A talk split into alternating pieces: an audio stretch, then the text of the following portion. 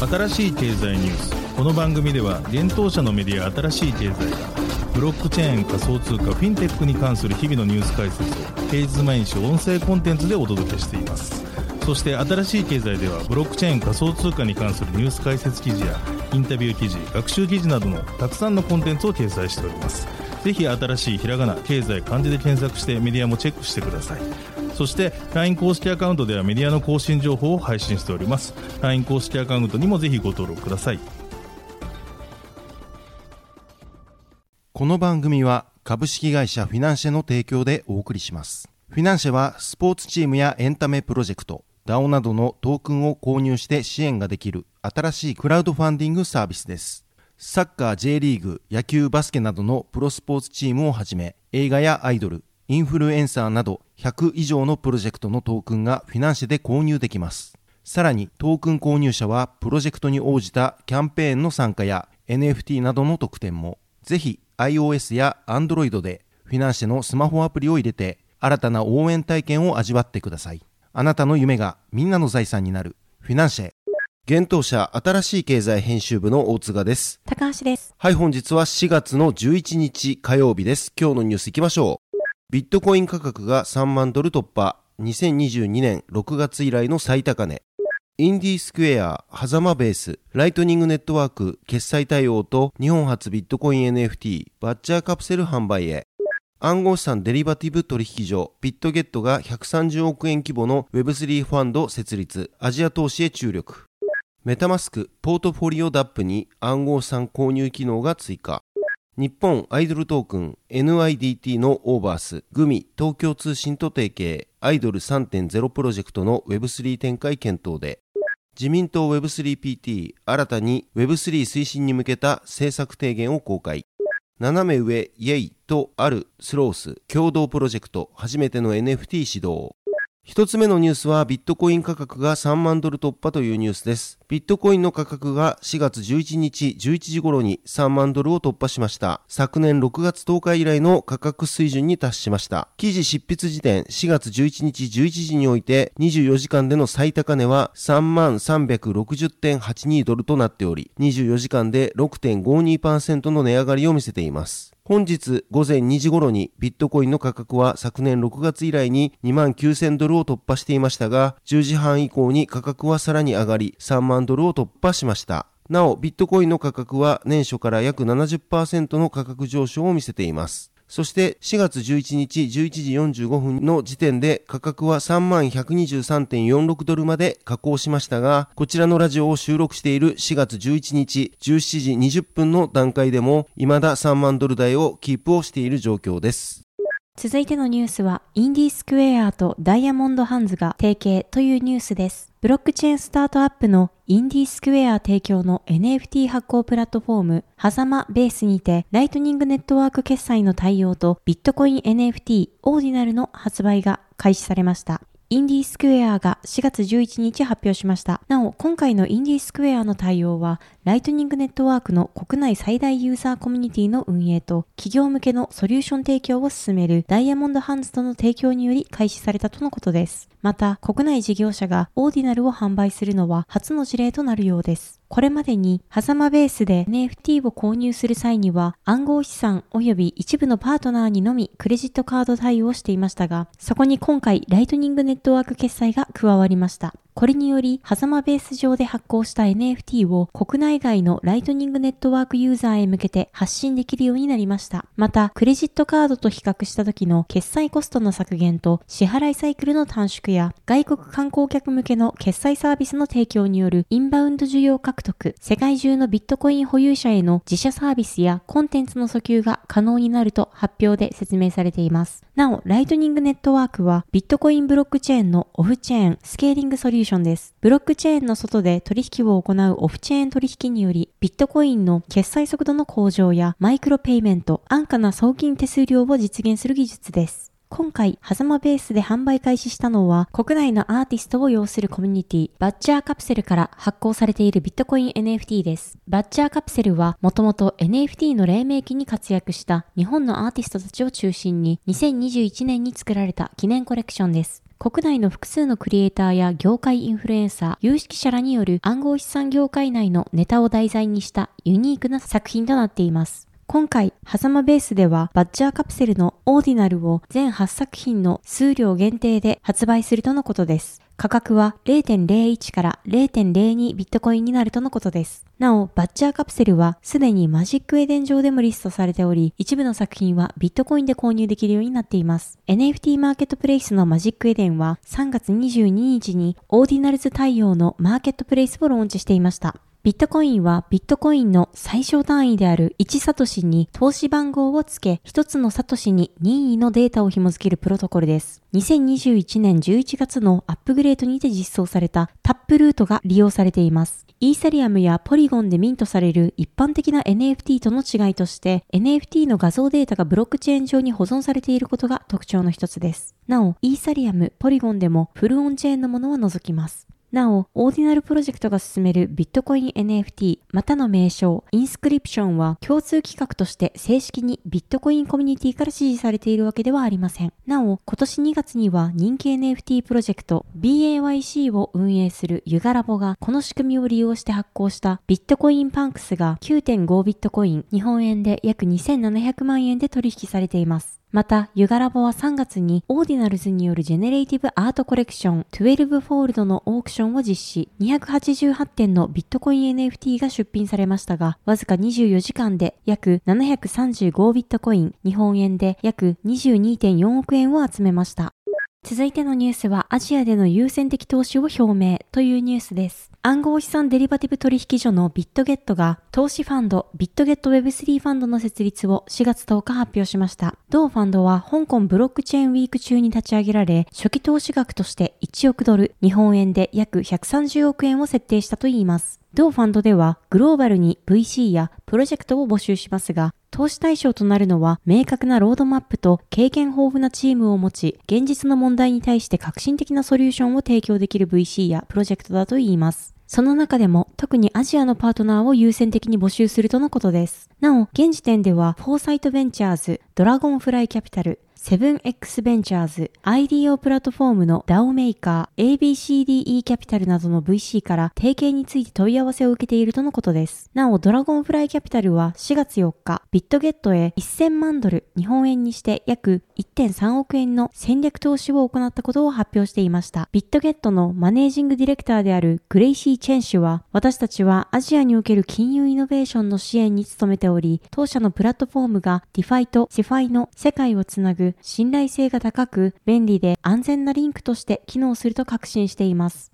当社のアナリストチームは、すでにプロジェクト選定の基準を示しており、それを厳格に損守する予定だとコメントしています。続いてのニュースは、メタマスクポートフォリオダップで暗号資産購入可能にというニュースです。Web3 ウォレットメタマスクのポートフォリオ一覧表示サービスポートフォリオ DAP にて暗号資産の購入機能がリリースされました。メタマスクが4月10日に発表しています。この機能はユーザーがメタマスクをポートフォリオ DAP に接続することで利用できるとのことです。また、ブラウザ版メタマスクを利用するユーザーは今回よりウォレットにある購入を謳歌するとポートフォリオ DAP にアクセスされるようになったといいます。暗号資産の購入はポートフォリオダップを介して行う形に仕様が変更されました。発表によると暗号資産の購入機能は189カ国に対応し、現在デビットカード、クレジットカード、ペイパル、銀行振込などから支払い方法を選択できるとのことです。なお、他の支払い方法も今後追加されていくといいます。ちなみに、ポートフォリオダップとは、同アプリの対応ネットワークであれば、メタマスクで保有している暗号資産を一括表示できるサービスです。ポートフォリオダップにはトークンブリッジの最適ルートを提案及び実行するメタマスクブリッジやイーサリアムをステーキングできるメタマスクステーキングが導入されています。なお現在、ポートフォリオ dApp は、イーサリアム、オプティミズム、BNB チェーン、ポリゴン、ファントム、アービトラム、アバランチ、セロといった8つのネットワークに対応しており、ユーザーはこれらネットワーク上にある90以上の暗号資産を購入できるとのことです。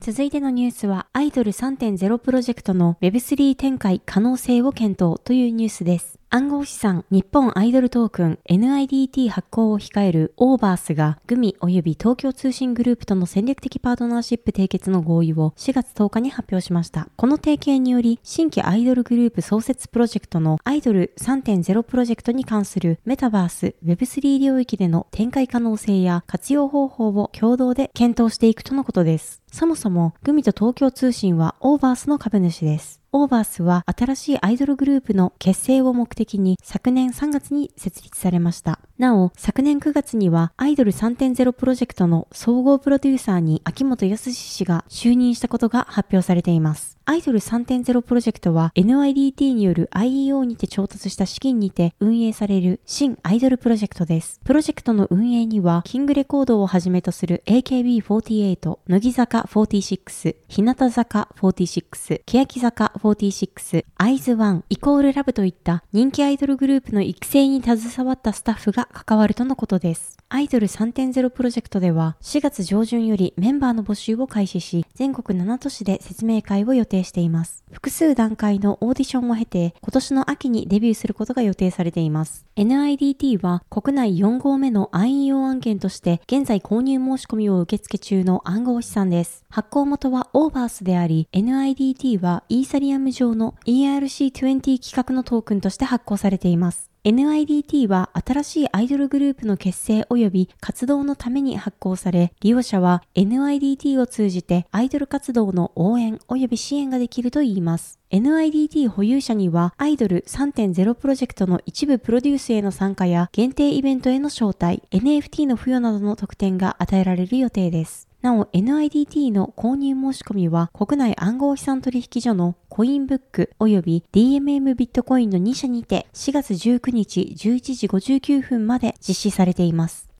続いてのニュースは自民党 Web3PT が Web3 ホワイトペーパー公開というニュースです。自民党デジタル社会推進本部 Web3 プロジェクトチームが Web3 ホワイトページ誰もがデジタル資産を利活用する時代へを取りまとめ、その内容を4月6日に公開しました。なお、このプロジェクトチームにおいては昨年3月 Web3 に関する初めての政策提言 NFT ホワイトペーパー Web3.0 時代を見据えた我が国の NFT 戦略を取りまとめていました。その際の提言は、岸田政権の骨太方針2022での Web3 推進を謳うことになり、関係省庁で Web3 関係チームやプロジェクトが立ち上がるきっかけとなっていました。今回2023年の Web3 ホワイトペーパーでは Web3 の推進に向けて直ちに対処すべき論点 Web3 のさらなる発展を見据え議論を開始進化していく論点 NFT ホワイトペーパー提言の進捗モニタリングの3部構成となっています今回、新しい経済で公開した記事では、この提言において挙げられた Web3 の推進に向けて直ちに対処すべき論点についての一部要点をまとめました。まず、Web3 の推進に向けて直ちに対処すべき論点のテーマについては、次の9つが挙げられていました。国際的なルール策定、税制改正、監査機会の確保、DAO、各種トークンの審査発行流通、消費者保護、金融機関の Web3 参入、NFT ビジネス、投資ビークルスキームの多様化となっています。まず、税制改正については、法人保有のトークンを期末時価評価課税の対象から除外する方針が令和5年度税制改正で示されました。しかしその一方で、他社発行の保有トークンに関する課税課題が残ると指摘。保有する他社のトークンの期末時価評価課税から短期売買目的でないものを除外し、取得原価で評価するべきとし、今年確実に実現すべきと提言されています。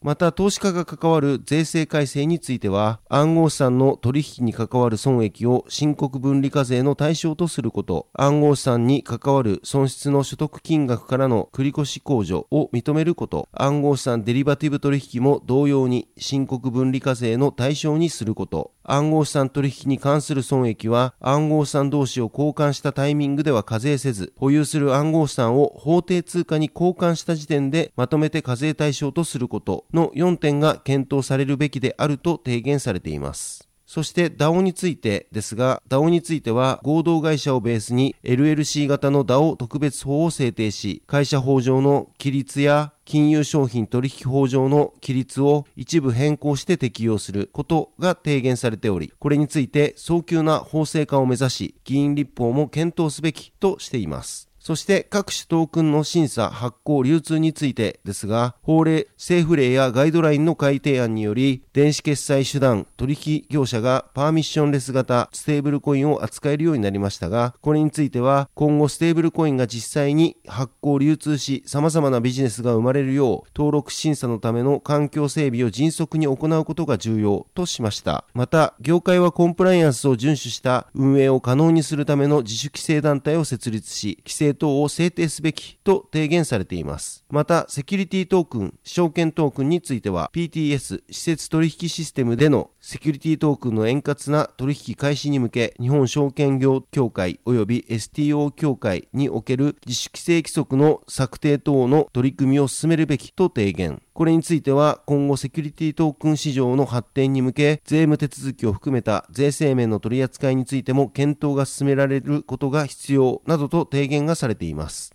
記事に今回のホワイトペーパーの参照リンクを貼っておりますので詳しく知りたい方はぜひそちらからホワイトペーパーをご覧ください。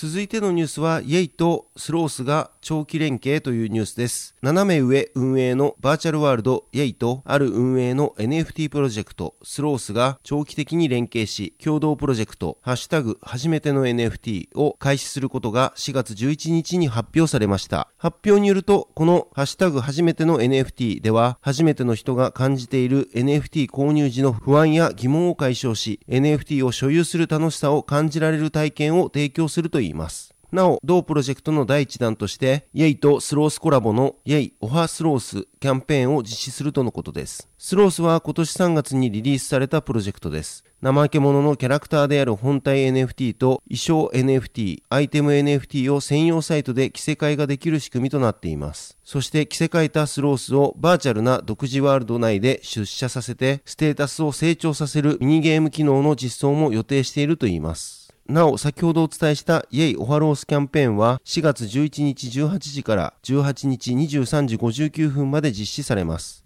応募者の中から抽選で10名様にスロースの本体 NFT とイェイコラボ衣装のセットがギブアウェイされるとのことです。応募方法としては、イェイ公式ツイッターとスロース公式ツイッターをフォローし、ツイッターのキャンペーン投稿をリツイートといいねする必要があるということです。そしてイェイをダウンロードし、スロース公式サークルに参加して、同サークルのコミュニティにファロースハッシュタグ初めての NFT と挨拶投稿をします。そして最後にキャンペーン応募フォームを入力して完了とのことです。なお、斜め上は国内で暗号資産取引所などを運営するビットフライヤーと昨年8月に IEO による資金調達に向けた契約締結を行っています。これにより、斜め上は自らの運営する SNS バーチャルワールド YEI 内で利用可能なトークン YAY YEI の発行とビットフライヤーでの YAY 販売を目指し、両社で取り組むと発表していました。なお、IEO、 Initial Exchange Offering とは、トークンによる資金調達を暗号資産取引所が支援し、具体的には主体となって発行体のトークンを販売するモデルのことです。